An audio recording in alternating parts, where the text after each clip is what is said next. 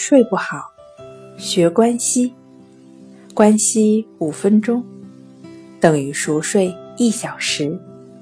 大家好，欢迎来到重塑心灵，我是主播心理咨询师刘星。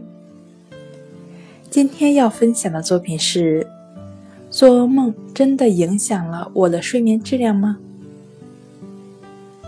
在入睡和醒来时。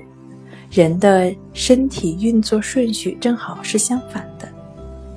入睡时，手脚先休息，然后是眼球，最后是大脑。起床的时候呢，完全相反，先是大脑清醒，再是眼球转动，最后手脚才能活动。起床的时候，大脑最先清醒过来，那清醒的表现之一就会是做梦。如果这时做噩梦，醒来时就会觉得好像没有睡好觉。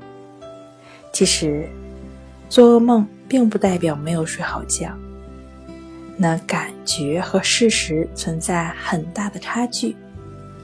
因为晚上做梦没睡好，这只是感觉而已，并不是事实。事实是晚上睡得很好，只不过凌晨做了梦而已。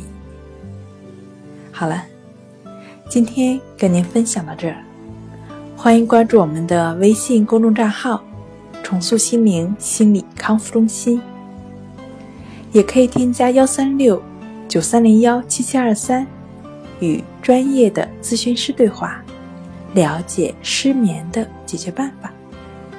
那我们下期节目再见。